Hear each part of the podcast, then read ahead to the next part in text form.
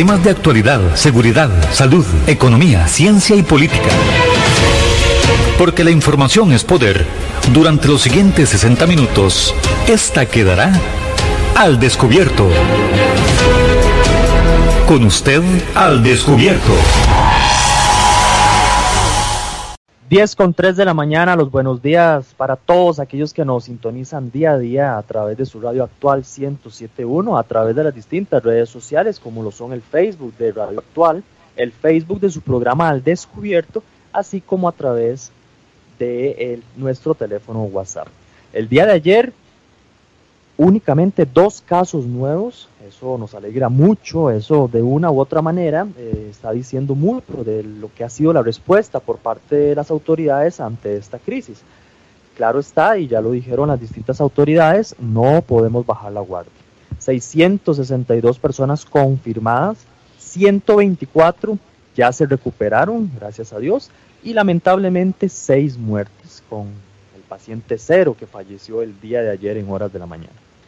En otras noticias, la ministra de Justicia informa que el policía penitenciario que resultó contagiado el día de ayer y que les, que les comentamos, eh, según indicaciones de la ministra, únicamente tuvo contacto con un privado de libertad, mismo que en algún momento lo, tuvo que trasladar a un centro médico.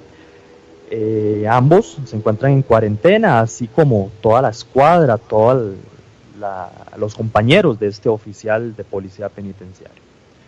El día de ayer fuertes lluvias y se pronostica, según el meteorológico, que para hoy habrán lluvias similares a las, a las que vimos el día de ayer. Entonces recuerden, todos con paraguas, todos con sombrilla para, para las horas de la tarde. Y finalmente las placas restringidas para el día de hoy, 3 y 4, así que no se la jueguen. Recuerde que todos los días el Ministerio de seguridad en coordinación con la Policía de Tránsito están realizando distintos partes por restricción, una suma de 110 mil colones, entonces no se la juegue mejor. Mi estimado Juan Elgue, los buenos días y esperando que el día de hoy se encuentre muy bien.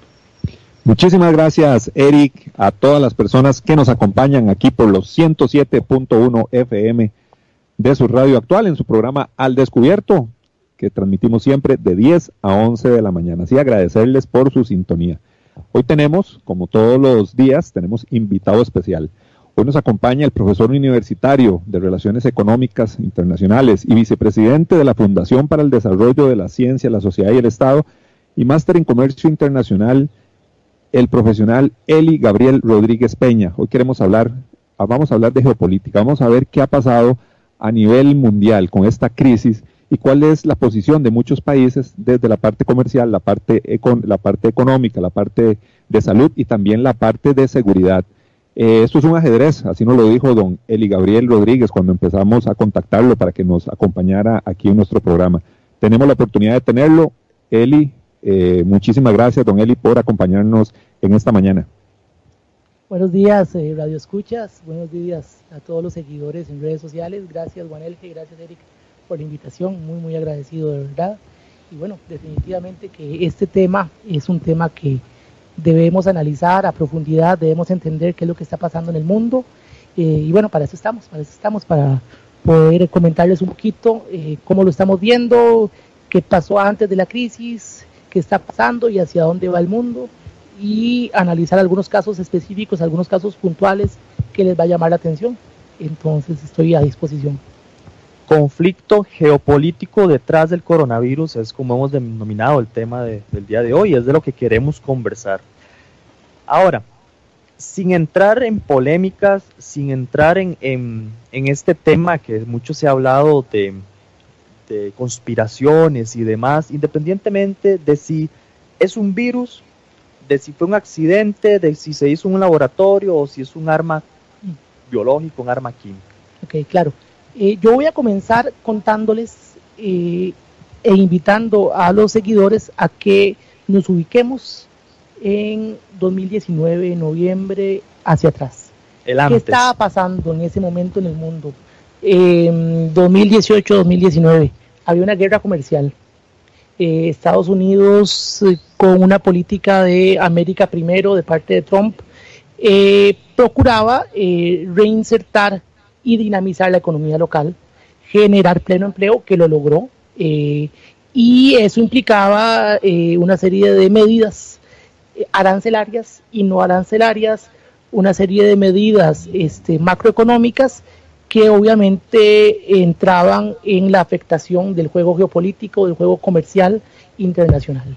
Resulta que eh, Trump comienza a establecer aranceles a China, eh, la Unión Europea obviamente se ve afectada también con algunos negocios directos y entonces comienza ese juego de dime que te diré, de tome, de quite, los chinos no se dejan, Estados Unidos eh, actúa y entonces vemos el escenario, ese patrón de una guerra comercial, ¿verdad? llega para devolvernos y para ubicarnos un poquito más hacia lo que estamos hoy, noviembre 2019. Se escucha por ahí eh, en, los primeros días de diciembre el primer caso de coronavirus. Em, resulta que Wuhan, la, ciudad donde se detectó, se informa que el primer caso se dio a principios de noviembre. Y aquí, como lo que vos decís, es donde entra el juego de análisis geopolítico y de análisis y de leer la letra menuda. Eli, ¿cuál es el objetivo de esta batalla? O sea, ¿qué gana el ganador de esta batalla que nos mencionas? Ahorita vamos a hablar del ganador, pero para contarle un poquito de la letra menuda, resulta que en noviembre este, se detecta el primer caso, que se informa hasta en diciembre, mediados de diciembre. Hay una figura que muy pocos han leído tras bambalinas, que se llama Tedros Adhanom. Es el encargado o el, el, el, eh, que representa la OMS, ¿verdad? Eh, la OMS es una figura también política donde es adjunta a la ONU y eh, hay un juego de intereses donde hay actores que eligen a esa figura. ¿Quién es Tedros Adhanom? Tedros, Tedros Em, es parte del régimen eh, autoritario de Etiopía. Y ustedes dicen, África, jugando un rol preponderante en el concierto internacional, sí. Resulta que eh, China eh, hace el lobby, hace todo el, trabajo estratégico para colocar a, a Tedros Adhanom. Y entonces se van preguntando ustedes, ¿y qué está haciendo China? ¿Por qué China? Bueno, por varias razones. Una de las razones más importantes es lo que se llama la nueva ruta de la seda, One Belt, One Road. Y todo el posicionamiento en términos de soft power y de inversión en el continente africano en tecnología, en industria, en infraestructura y en medicina tradicional china. Oiga usted, resulta entonces que nombran a Tedros Adhanom en la OMS eh, y comienza a jugar un rol informando, porque es un ente científico que se basa en la prueba científica y que es una voz, ¿verdad? Y que lo que dice la OMS se aplica o se recomienda a los estados. Ahorita les voy a contar casos de estados que actuaron a tiempo.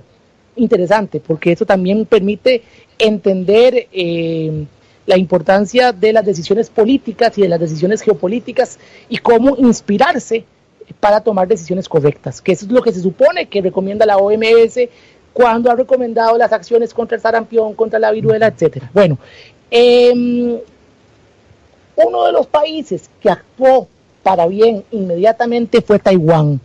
Taiwán, recuerden que este, tiene su confrontación con, China continental y no es reconocido como un Estado. Resulta que Taiwán, eh, la OMS lo hizo totalmente a un lado y no lo puso como un actor a seguir. ¿Qué era lo que decía la OMS a principios de enero, febrero? Eh, que no cerraran fronteras, que todo seguía en orden, que era un tema que se estaba manejando bajo control y que China ya había tomado las medidas del caso. Y ahí entra el juego geopolítico. China pone a la figura eh, en representación de la OMS, ¿verdad? Que es lo que acabamos de hablar, porque China tiene un juego estratégico en el continente africano, porque la ruta de la seda o la One Belt One Road pasa cerca del territorio etíope y además hay una inversión inmensa financiera, política, ideológica y de salud en el continente africano. Y entonces resulta que Tedros Adhanom comienza a hacer el lobby, a informar que la medicina tradicional china va a ser reconocida como una opción para sanarse, sin prueba científica, sin todo un proceso investigativo, pero hay un juego. ¿Por qué? Porque la medicina tradicional china en el territorio eh, chino, en el territorio de China continental, eh, juega un rol preponderante y, y hasta el 50% de la población lo utiliza y es bien visto. Y entonces las aseguradoras tienen un rol protagónico, un rol financiero, un rol de impacto, y entonces eso permite entender el juego geoestratégico o el juego de intereses de por qué China está presionando. Volvíamos a la parte de la guerra arancelaria o la guerra comercial. Bueno, resulta que China y Estados Unidos logran medio entenderse, pero entra el país eh, Irán en una situación adversa donde la crisis está dando totalmente eh, afectada, matan al general Soleimani, eh, Estados Unidos sigue con su lobby de Make America Great Again y de Estados Unidos primero, este y hay una hay una eh, actuación de los distintos actores geoestratégicos que comienzan a verse afectados. Ahorita le vamos a hablar también de la Unión Europea.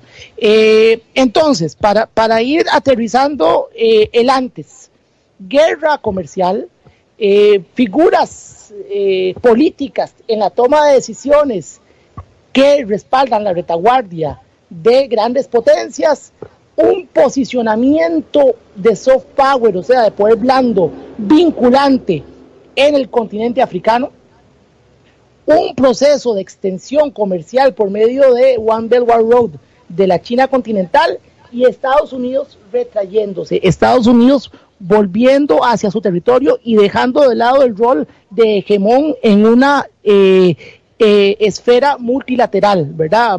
Eh, Donald Trump no cree en el multilateralismo y además uno de los tantos ejemplos es que hace poco salió una noticia que dejó de destinar fondos a la OMS. Entonces, usted ve que si Estados Unidos se retrae, China aprovecha. Y eso es un, digamos que el, río Tárcoles, ¿verdad? Un montón de cocodrilos y el más fuerte es el que sobrevive.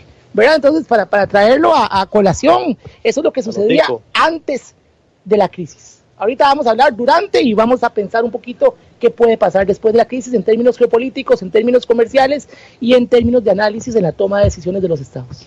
Eh, Eli, este, es, este planteamiento que vos haces de esta, esta posición que tiene el presidente eh, de la OMS, este esta visión también la tienen, eh, esta percepción la pueden tener también eh, los funcionarios de Estados Unidos como Donald Trump y eso puede ser parte de la molestia del retiro de fondos económicos a la OMS.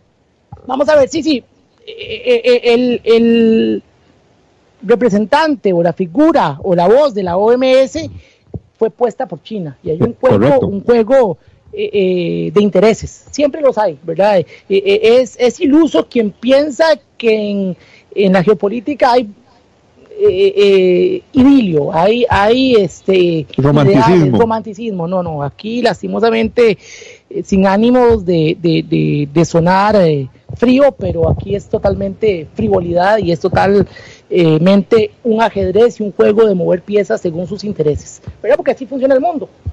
Em, en el caso de Estados Unidos, para contarle un poquito, en la medida de, de en enero, cuando se comenzó a vislumbrar la situación del coronavirus, Estados Unidos comenzó a invertir en mascarillas y comenzó a invertir en una serie de eh, fondos por parte de la FDA, pero fracasaron los tests. Imagínense que Estados Unidos hoy en día tiene alrededor de 22 millones de personas desempleadas. Eh, los tests masivos convocaron alrededor de 160 mil tests y un alto porcentaje de esos 160 mil tests fueron eh, eh, con, pruebas inconclusas, ¿verdad? Entonces comenzó toda una situación adversa. Eh, recuerde también que se dio el impeachment contra Trump por parte de los demócratas y también hay un juego ahí de algunos actores que quieren golpear por debajo la reelección de Trump, que en lo personal ahorita lo vamos, lo podemos hablar. En lo personal pienso que que no lo golpeó como los demócratas pensaban el, el impeachment y eh, Resulta entonces que Estados Unidos eh, al ir en contra de ese multilateralismo, al ir en contra de ese discurso tradicional del hegemón estadounidense, eh, em, pues obviamente genera anticuerpos, genera anticuerpos de muchos sectores y em, eso implica que Estados Unidos se haga para atrás en el financiamiento de la OMS, eso implica que Estados Unidos también pues juegue un rol hacia adentro, hacia el dinamismo económico, hacia el pleno empleo. Podríamos hablar más de que se va a expander o se, o se va a promover más ese nacionalismo, en vez, eh, nacionalismo de los estados en lugar de ese solidarismo que generalmente se venía aplicando en las últimas décadas. Sí, eh, eh, eh, vamos a ver.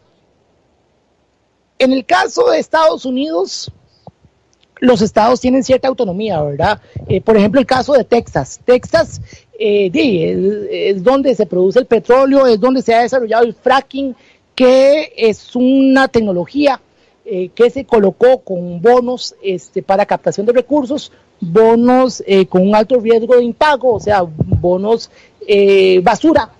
Em, y eso aumentó el endeudamiento. Y, por ejemplo, ayer con que haya caído el, el barril del petróleo a menos 37 este, dólares, eh, eso implica que algunos estados a lo interno de, de, de, lo que es Estados Unidos sí se van a ver afectados. Claro que sí, la tasa de desempleo va a aumentar y ahorita les voy a contar una acción de reactivación exorbitante y hacia dónde van dirigidos los fondos. En el caso de Estados Unidos, se, invitó, se, se invirtió 2.2 billones de dólares para destinar porcentajes con cheques a la gente que tenga un PIB per cápita inferior a los 75 mil dólares, eh, obviamente anuales, eh, con un fondo de 1.200 dólares eh, por persona y según familia iba aumentando. Eh, también se invirtió en la dinamización económica, créditos blandos y por poder fomentar el consumo para mantener la economía a flote. Pero eso implica un alto porcentaje de endeudamiento país, ¿verdad? Porque al aprobar este dicho crédito, es la Reserva Federal que va a tener que comprar bonos del Estado para generar liquidez y para poder destinar ese dinero suelto, líquido, en el, en el comercio y en la economía estadounidense. En el caso de Europa, para ir entrando en Europa, eh, vamos a hablar un poquito de República Checa, vamos a hablar lo que está pasando eh, en la Unión Europea, donde los países del norte eh, están haciendo presión para que no se aprueben los bonos, eh, los coronabonos o los eurobonos, y ya les voy a contar un poquito qué es eso. Eh, vamos a hablar un poquito de la realidad que se está dando en el continente europeo, pero integralmente sí, sí puede haber eh, un aumento del nacionalismo, sí pueden haber distintos partidos que saquen provecho de cierto populismo para jalar adeptos y ¿Cuáles, ¿cuáles son los países eh, europeos que económicamente están siendo más golpeados? Claro. En, es, en, estos momentos. Claro, claro. Eh, bueno, hablamos de España, hablamos de Italia, eh, hablamos de Francia, de Portugal. Para ponerle un ejemplo, en España, anualmente se, en el área del sector turismo se dice que hay alrededor de 82 millones de turistas que llegan al territorio español y hay 6 mil empleos enlazados en el tejido productivo que dependen del turismo. Entonces España está totalmente afectado. Eh, Italia, Italia se está viendo muy afectado, sobre todo la zona de la Lombardia y lo que le llaman el Véneto, que es el norte de Italia, que es la zona pujante italiana, ¿verdad? Es la zona donde está la Fiat, la Ferrari, la Lamborghini, una serie de industrias eh, de alto impacto a nivel internacional, eh, la, la, cuna de la moda en Milano, eh, cerca de los Alpes suizos, ¿verdad? O sea, esa zona sí está viéndose muy afectada y es la zona que dinamiza la economía, porque resulta que ahí entramos en el, en el concepto o entendiendo que la parte norte de Europa es la parte más rica, más estable y la parte sur es la más afectada. Y si ustedes lo ven ubicándose en el mapa europeo, Alemania, Países Bajos, Luxemburgo, eh, todos los países escandinavos son países bastante estables económicamente, países con políticas austeras, con políticas de prevención y de proyección, y los países del sur, que son los países latinos, son más derroche, despilfarro, no hay mañana, ¿verdad? Y, con los que nos identificamos más. De ahí venimos, ¿verdad? De ahí venimos. Entonces ya ustedes, seguidores, entenderán eh, la situación, ¿verdad? Eh, sí, entonces Italia y España son los países que se están viendo más afectados.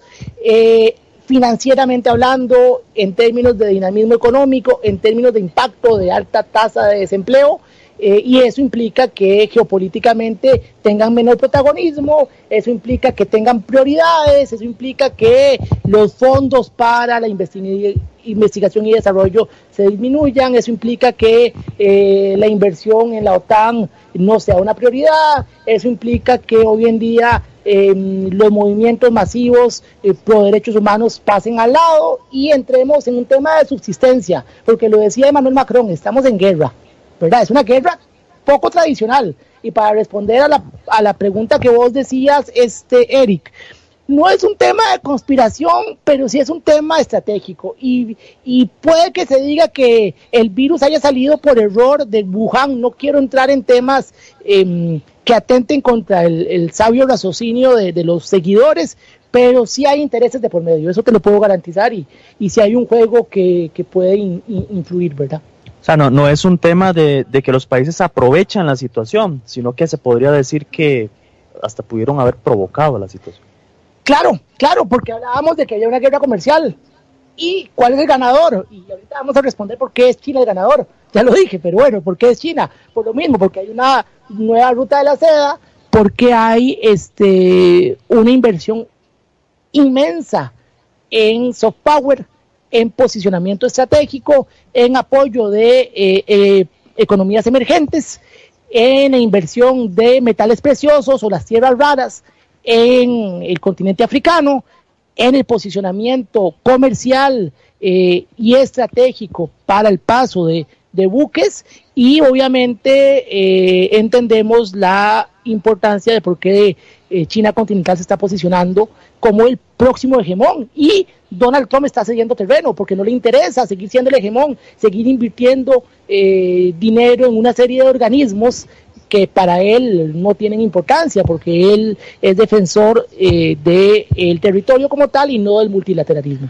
Antes de esta crisis de coronavirus, entonces China no ocupaba posiciones importantes a nivel mundial en temas de comercio, de exportación, de importación y no. demás. China desde, vamos a ver, desde la revolución de Mao Zedong, eh, desde Xi Jinping, desde eh, una serie de actores que han venido posicionándose, China ha tenido un rol preponderante en términos económicos, pero preponderante. Eh, era la potencia que más crecía, ¿verdad? Y se decía que, y se dice hoy en día que hasta los 2010, 2012, China estaba creciendo y económicamente era la primera potencia mundial económicamente. En términos políticos, en términos geoestratégicos, en términos de seguridad, en términos de impacto y de visibilidad geoestratégica, el hegemón seguía siendo Estados Unidos. Por la guerra de Irak, por eh, la guerra en Afganistán, por el negocio en Oriente Medio con el petróleo, eh, por la visibilidad eh, preponderante y el apoyo con Europa Occidental, eh, y por el posicionamiento también en América Latina para apoyar a distintos actores. O sea, Estados Unidos, que estratégicamente hablando, estaba posicionado en todo el, en todo el, todo el planeta. Hoy el escenario está cambiando. Hoy el escenario está cambiando y China ha venido lentamente por medio de soft power eh, posicionándose, ha venido eh, abriendo puertas, haciendo alianzas estratégicas para crecer exorbitantemente y además al Estados Unidos eh, habilitar bonos y generar deuda, eh, China es uno de los mayores eh, compradores de, dicha deuda, ¿verdad? Entonces, eso también implica que Estados Unidos está relacionado y dependiendo del músculo chino, que igual en China la deuda corporativa es altísima también, ¿verdad? O sea, eh, el crecimiento exorbitante se ha dado por medio de el crédito eh, corporativo para que las empresas, pues, eh, crezcan como, como exponencialmente, ¿verdad? Em, ¿Qué más? Yo, tengo ahí una, una pregunta, Eli, en el tema de este, economía mundial, comercio mundial. Bueno, aquí es prácticamente vemos sálvese quien pueda y los países están agarrando cuando vemos los insumos en temas de salud eh, están comprando, están almacenando. Bueno, aquí es, es una guerra, como lo, dijo el presidente de Francia, ahora lo, lo citaste, eh, a nivel de comercio. ¿Qué países son los que pueden salir adelante más rápidamente de esta crisis. Sabemos que, hay, que, que se estima ahí eh, de un tiempo de año y medio, más o menos, 19 meses o algo así, ¿verdad? Para que algunos países puedan volver a activar sus economías. ¿Cuáles son los países que crees vos que pueden activar esas economías más rápidamente y cuándo va a empezar ese apoyo que generalmente se han dado organizaciones para apoyos de países tercermundistas como el nuestro. Te voy a contar, antes de responderte a los países que van a salir más, más rápido, te voy a contar tres ejemplos de países que han tenido éxito eh, enfrentándose a la crisis del coronavirus. Taiwán, Corea del Sur y República Checa. Taiwán, eh, porque inmediatamente que supo de la crisis del coronavirus, cerró aeropuertos, cerró fronteras y los nacionales inmediatamente los puso en cuarentena. Y nada de extranjeros. Corea del Sur hizo lo mismo que Taiwán, sin embargo, sí le permitió a los extranjeros entrar a su territorio con la obligación de que estuvieran en cuarentena. Y República Checa comenzó a ser un aliado estratégico con Taiwán, tomó las buenas acciones de Taiwán y eh, actuó inmediatamente. El 9 de febrero ya República Checa tenía medidas de cuarentena con 120 mil casos. ¿Verdad? Eh, entonces, vemos que esos tres países están dando cátedra de cómo actuar. Costa Rica no se ha quedado atrás y eso hay que aplaudirlo. Eh, en la parte de salud, en la parte económica ha sido un desastre y eso lo podemos hablar ahorita, pero en la parte de salud hay que aplaudirlo. Eh, entonces, resulta que la OMS, ser aliado de China, negó y cegó por completo las acciones de Taiwán. Y en una de las entrevistas a una eh, eh, alto influyente de la OMS le preguntaron que qué pensaba de las medidas de Taiwán. El señor se hizo que no escuchaba nada, le repitieron la pregunta y qué fue lo que hizo el señor, cortó la llamada. vea el impacto y el lobby que tiene ahí y los tentáculos que tiene China ahí con la OMS, que obviamente eh, en acciones tan pequeñas y tan minuciosas juega el interés eh, geopolítico. ¿Qué países van a salir adelante luego de la crisis? En términos de salubridad, esos tres países que le acabo de mencionar, ¿verdad? Corea del Sur, Taiwán este, y República Checa. China obviamente eh, se está aprovechando y obviamente eh, a pesar de que han variado los datos de cuántos muertos y cuántos enfermos de coronavirus se han dado porque han tergiversado la información, China ya tiene más experiencia al respecto y hasta además eh, ya ha tomado acciones en su territorio.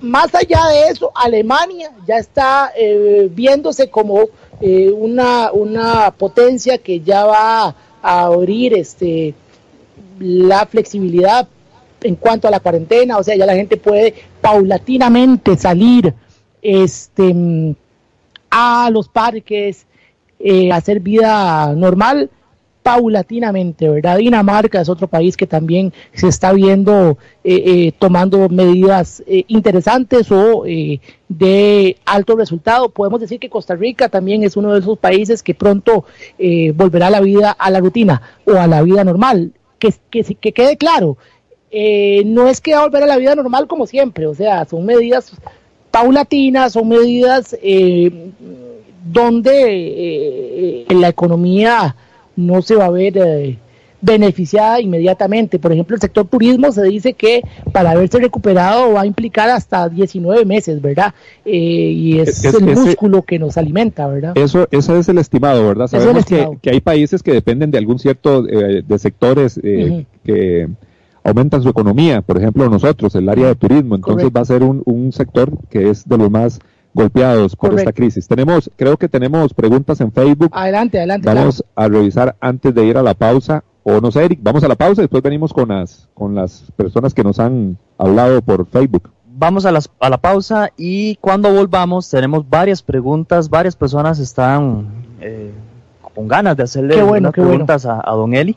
Hoy estamos hablando de geopolítica y cuál es el, movimiento, el ajedrez que están haciendo los países en torno a este coronavirus, el antes, el durante y el después. Vamos a la pausa y ya volvemos. Así es la verdad y así es la información. Y aquí queda al descubierto. Al descubierto. En breve estamos de vuelta. Estos son nuestros convenios comerciales.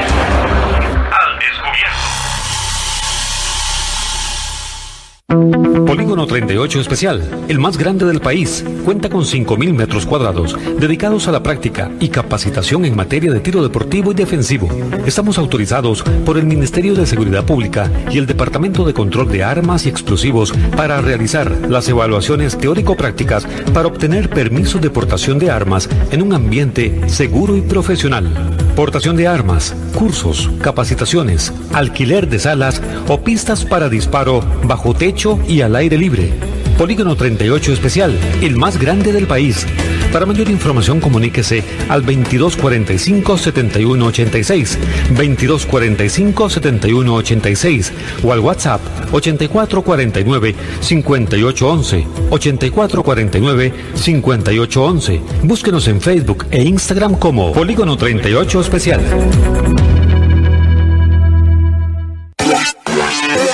Centros de Formación en Criminología y Seguridad.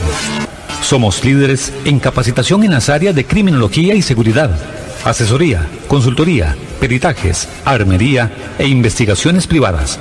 Centro de Formación en Criminología y Seguridad.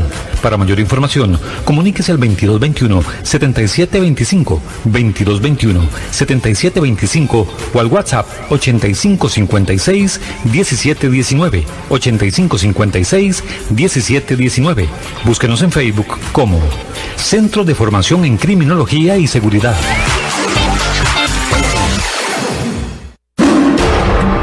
Hay más temas que tocar en el espacio de hoy para poder dejar la información al descubierto. Al descubierto.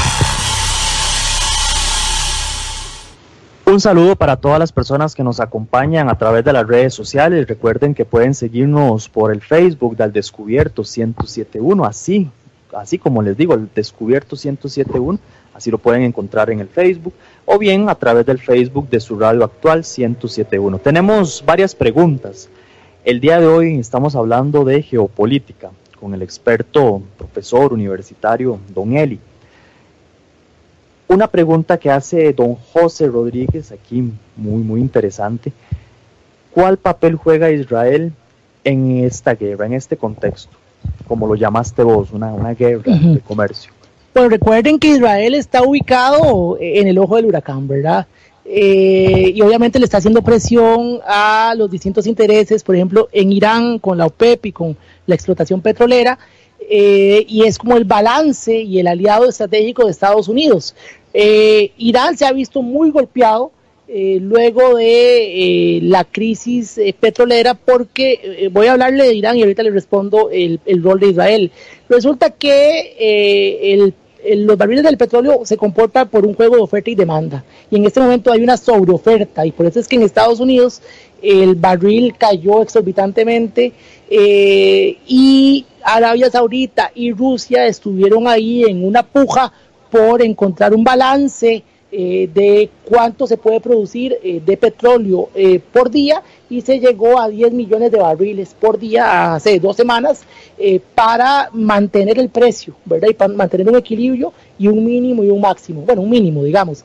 Em, sin embargo, al haber una sobreoferta, al haber exceso de petróleo en las reservas, al haber una contracción y una, este, eh, un escenario de confinamiento, no hay consumo, al no haber consumo, obviamente hay una sobreoferta y al haber una sobreoferta el precio baja, ¿verdad? Porque hay que colocarlo, porque se está eh, perdiendo. Y en ese eh, espacio Israel juega un papel vinculante como equilibrio en términos geoestratégicos en el área del Medio Oriente, y en las negociaciones entre África y este, eh, China continental, porque intermedia eh, de, dichos espacios eh, encontramos a Israel. Entonces Israel, como aliado de Estados Unidos, siempre va a estar abogando por intervenir, por apoyar en el caso del ataque a Soleimani, apoyaron el ataque a, a Soleimani y siempre van a hacer ese lobby y esa presión de contrapeso al posicionamiento de Irán y al ataque al desarrollo de armas nucleares. Entonces ese es el juego de Israel eh, geoestratégicamente hablando. Y hoy en día con el coronavirus, pues económicamente, lo hablaba con una amiga justamente israelita, me decía que eh, ellos eh, también están en confinamiento, también ha tenido que tomar medidas y entonces obviamente el sector comercial, el sector económico y el sector turístico se ha, se ha visto afectado, ¿verdad? Es que ningún país se salva de la realidad y eso es, es una guerra eh, que se sale de, los manuales de, guerra y de historia, ¿verdad? Se sale lo tradicional, eh, es casi que de ciencia ficción, ¿verdad? Entonces, en ese sentido, Israel juega un rol, eh, como todos los demás países, de balance y de contrapeso a los actores que quieren desarrollar este, tecnologías nucleares. Hemos visto en distintos medios que muchas naciones o organizaciones han cuestionado de alguna manera el actuar de la Organización Mundial de la Salud. Don Melvin Mora nos hace una consulta muy interesante y dice, ¿debería Costa Rica como país salirse de la OMS así como lo hizo Estados Unidos? Nosotros como país, dice, continúa él en el comentario, le damos 150 mil dólares anuales a la Organización Mundial de la Salud. Ese dinero no podríamos destinarlos para, para el ataque o para todo lo que necesitamos aquí en Costa Rica. Ok, bueno, Costa Rica no, no veo que se salga. Eh, recuerde que Costa Rica tiene una credibilidad internacional y hoy más que nunca la OMS ha, ha estado respaldando las acciones y las medidas del Ministerio de Salud. Entonces ahí es como, como, una, Como darle una, cachetada. Una, cachetada, exactamente. Entonces, no, no veo que se salga. Eh, debería, ahora bien, como opinión personal, no, no debería. Eh, más bien, Costa Rica debe jugar un rol de liderazgo, de recomendación, de acción y de este, medidas a seguir. Más bien lo vería como un país que tome liderazgo y que eh, recomiende las medidas a proseguir con respecto a su experiencia. Más bien, ese debe ser el rol costarricense, como lo ha sido en el, caso que hablamos anteriormente de Taiwán y de la República Checa. Don Enrique Arguedas nos saluda y a la vez nos hace una consulta. ¿Podrían los miembros del G7 tomar medidas sancionatorias contra China por el manejo que se le dio a esta crisis del COVID-19? Podrían, pero, pero es iluso. Vean que en la guerra comercial Europa estaba viendo ver qué hacía porque la medida tomada por Trump de colocar aranceles al flujo de mercancías y la reacción de China eh, con bienes intermedios y, ese juego de dime que te diré eh, em, golpea a la economía y tomar medidas caeríamos en una próxima guerra fría. ¿Por qué? Porque caeríamos en un juego de disuasorio, un juego de eh, tomar acciones de negociación y, el impacto que, que implique eh, en términos prácticos, en términos de sanción o, de medidas vengativas o, de, acción a la situación que se ha venido dando con eh, China, em, por parte del G7 afectaría eh, todo el tejido productivo y generaría un impacto colateral altísimo y obviamente aumentaría la tasa de desempleo y hoy más que nunca estamos en una situación de crisis donde más bien hay que poder llegar a puntos en común con China porque China es una megapotencia, 1.400 millones de personas, una economía dinámica, eh, la, casa de la materia prima o la materia prima del mundo y eh, no, no, veo, no veo viable que se tomen medidas a, a, per se de lo que ha dicho Trump, pero puede Trump hablar misa que caeríamos en una próxima guerra fría y con medidas disuasorias y de un juego dentro del multilateralismo, ¿verdad? Entonces, eh, para responderle, podría, sí, sí se podría, pero no lo veo factible. Eli, dentro de este ajedrez, desde, desde la parte económica que se está viendo a nivel mundial y todo ese posicionamiento que está agarrando China y vemos la caída de muchos países en la parte económica, sin hablar de los países latinoamericanos, porque hemos estado enfocándonos en, grandes potencias, ¿verdad? Y su afectación. Bueno, ¿cuál es, el, ¿cuál es la afectación de nuestro país? ¿Cómo nos vamos a ver eh, afectados por todo este problema global, esta pandemia global que atacó en muchos aspectos, en la parte económica, en la parte de salud. Es, es, un, es un impacto muy grande. Desde la parte económica, todo este juego geopolítico que vos estás comentando, ¿cómo nos afecta o cómo nos fortalece? No sé, decirnos más bien cuál es la posición de Costa Rica. Claro, claro, claro, claro. Eh, en términos de salud, Costa Rica eh, ha actuado bien, ha actuado correctamente. Eh, algunos actores hablan de que hace falta test masivos para llegar a más población, otros dicen que pues al disminuir, disminuir perdón, eh, eh, la cantidad de casos es que el resultado se está viendo luego de las medidas de confinamiento, en términos de salud, en términos de seguridad, en términos de cierre de fronteras. Eh, en términos económicos, el impacto es letal. se habla de que hay alrededor de un millón de desempleados, ¿verdad? Eh, se habla además de que muchos sectores están viendo golpeados, el pequeño empresario que a su vez tiene que despedir a sus eh, eh, colaboradores y eso quiere decir que caemos en un escenario fatálico, fatídico, ¿verdad? Em, económicamente hablando vienen tiempos difíciles, eso no hay que negarlo.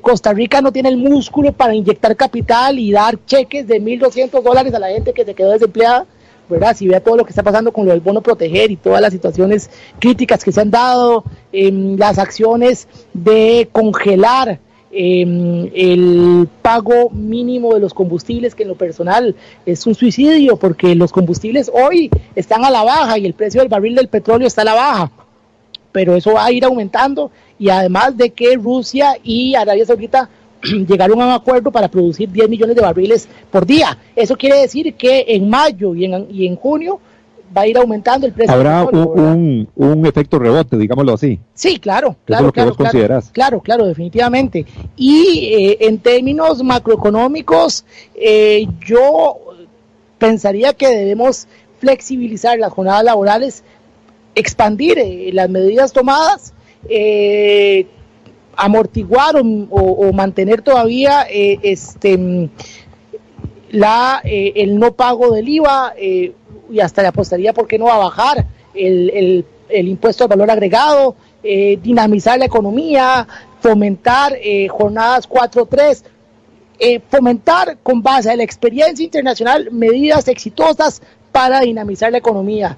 En el sector turismo se habla de que el Estado va a pagar los hoteles o las noches. Ok, sí, va a pagar los hoteles, pero el pequeño empresario, la pequeña sodita, ¿cómo se va a ver beneficiada? Si aunque las, las habitaciones estén este, llenas, puede verse los, los hoteles o los pequeños bungalows eh, cubriendo eh, eh, en cierta medida el, el, uh, el impacto pero todo lo que implica el tejido productivo y los encadenamientos productivos alrededor del turismo no se están viendo beneficiados. Entonces hay que, hay que pensar eh, eh, cómo paliar dicho impacto, cómo flexibilizar el, el, proceso productivo, cómo fomentar la confianza en consumir, porque ¿qué está pasando? Hoy con crisis la gente, y lo, lo hablábamos extra micrófonos, la gente está consumiendo en bienes de primera necesidad. Y en el caso del turismo, que es nuestra gallina de huevos de oro, eh, pues no es una prioridad, ¿verdad? Eh, entonces, sí, lastimosamente todo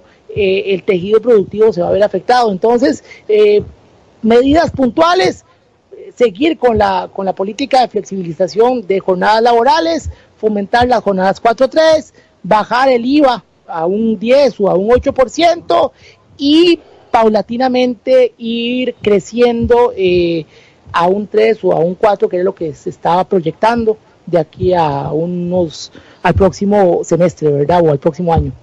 ¿Cómo podemos visualizar este el tema del cierre de fronteras? ¿Cómo golpea en diferentes ámbitos a un país el cierre de fronteras? Porque es muy fácil decir, de cerramos fronteras y no entra nadie más y protegemos a la población, pero no podemos hablar solo del, del tema de salud.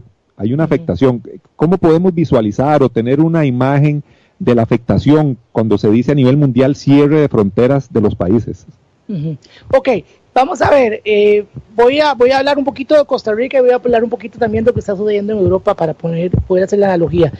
En Costa Rica era imperante cerrar fronteras por lo que se está dando en cuanto a la tergiversación de la información en Nicaragua. Entonces pienso que la medida del ministro de Seguridad y de, todo el sector eh, adjunto ha sido la correcta.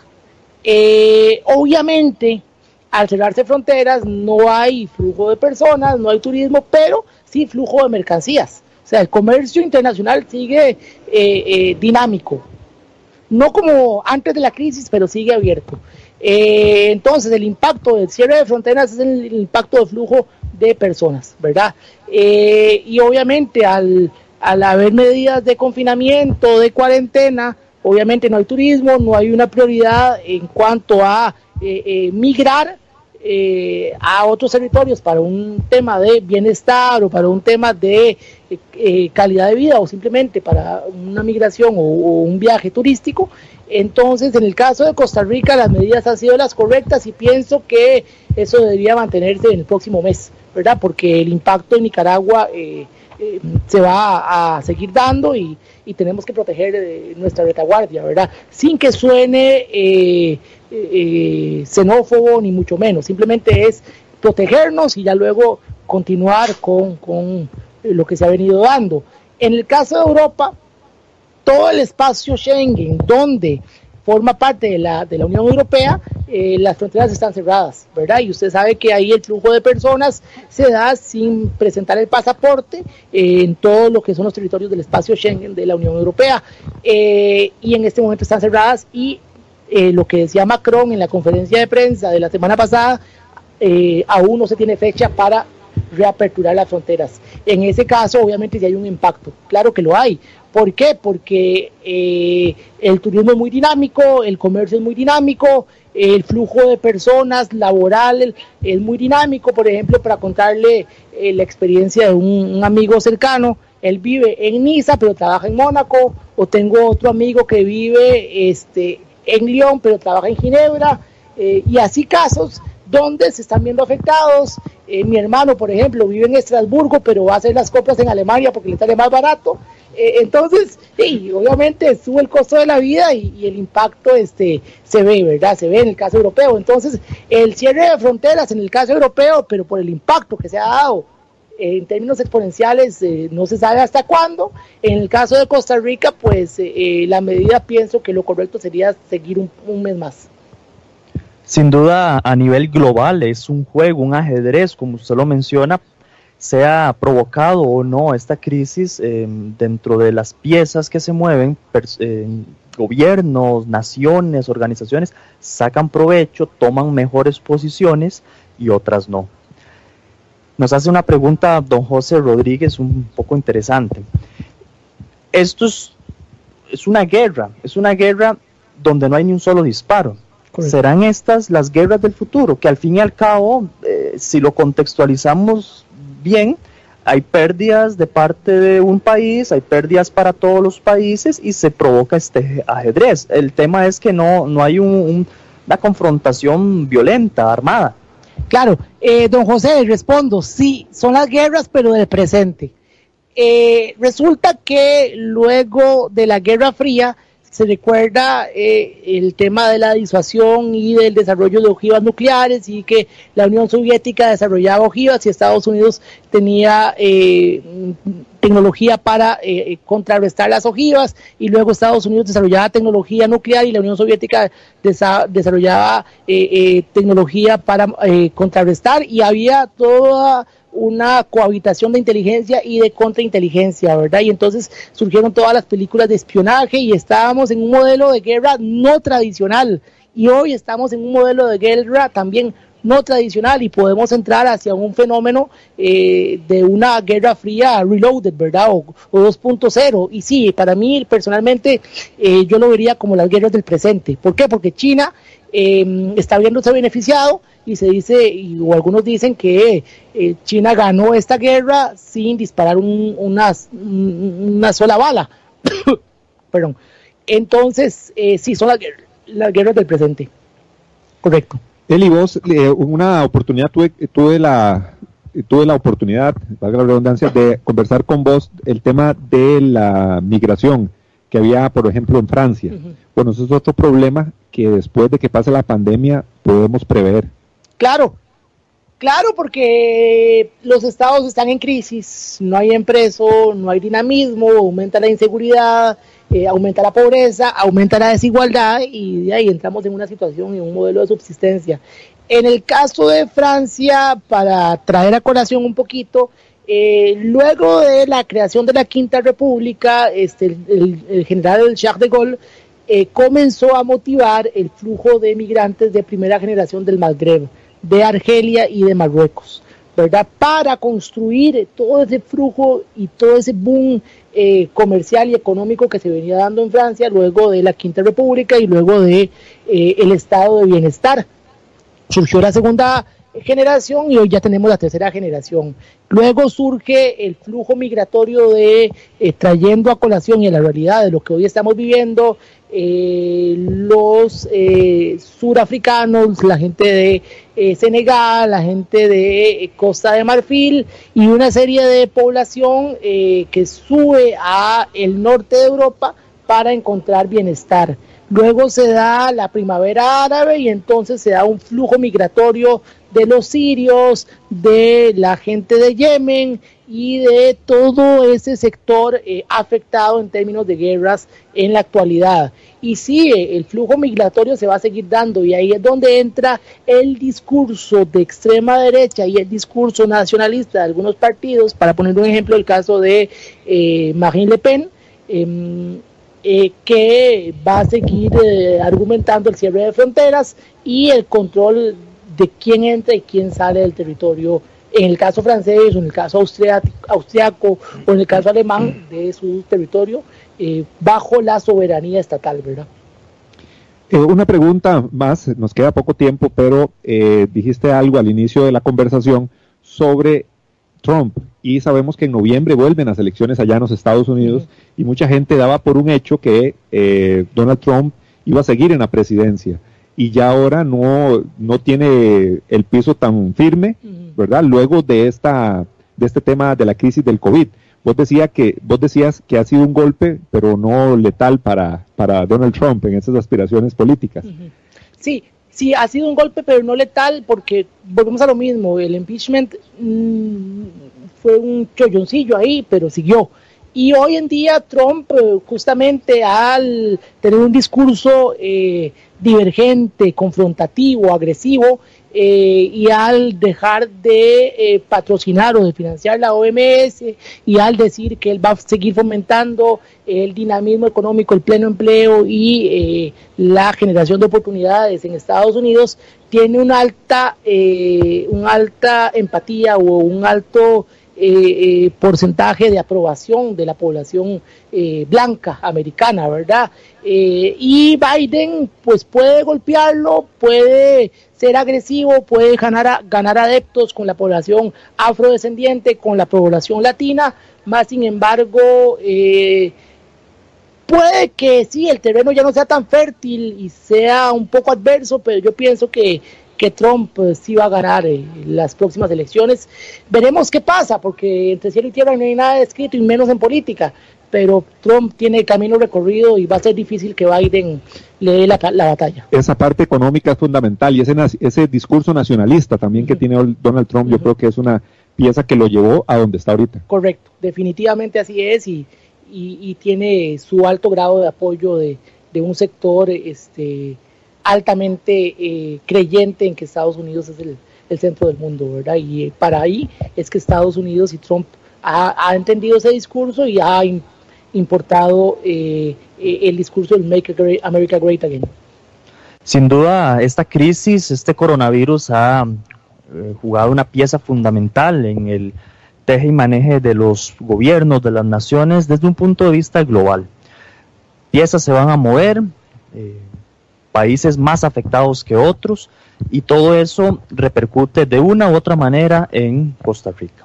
Nosotros estamos dando un ejemplo a nivel de salud, pero sin duda no somos ajenos a todo este impacto económico, a todo este impacto en el turismo y demás que, que nos va a afectar sin duda. Eli, agradecerte, de verdad que una conversación muy rica en torno a un tema muy general, muy global, que para muchos es difícil de entender, pero así es como funciona esto a nivel mundial. Así es. Muchas gracias, Eric. Muchas gracias, eh, Juan Elge. eh, gracias a los seguidores y estamos para servirles y definitivamente que esto nos permite entender aún más lo que está sucediendo en el mundo. Un saludo para Alejandro Vázquez, para Katy Gutiérrez, Dayana Rojas, Marisela Jiménez, David Corrales, para Rodríguez, para todos los que nos acompañaron a través de las distintas redes sociales. Recuerden que su cita es todos los días en su programa Al Descubierto, a eso de las 10 de la mañana por Radio Actual 1071. Mañana tendremos, como siempre, invitado especial para entender este tema del de las pandemias, de los virus, de todo esto, necesitamos sin duda entender cómo nacen, cuál es la historia detrás de todas estas pandemias como esta del coronavirus. Mañana tendremos a una experta, eh, historiadora, profesora de la UCR, quien nos expondrá de manera más clara cuál es la historia en relación a las pandemias y a todas estas crisis que han afectado el mundo a lo largo de los años. Los esperamos y muchas gracias por sintonizarnos.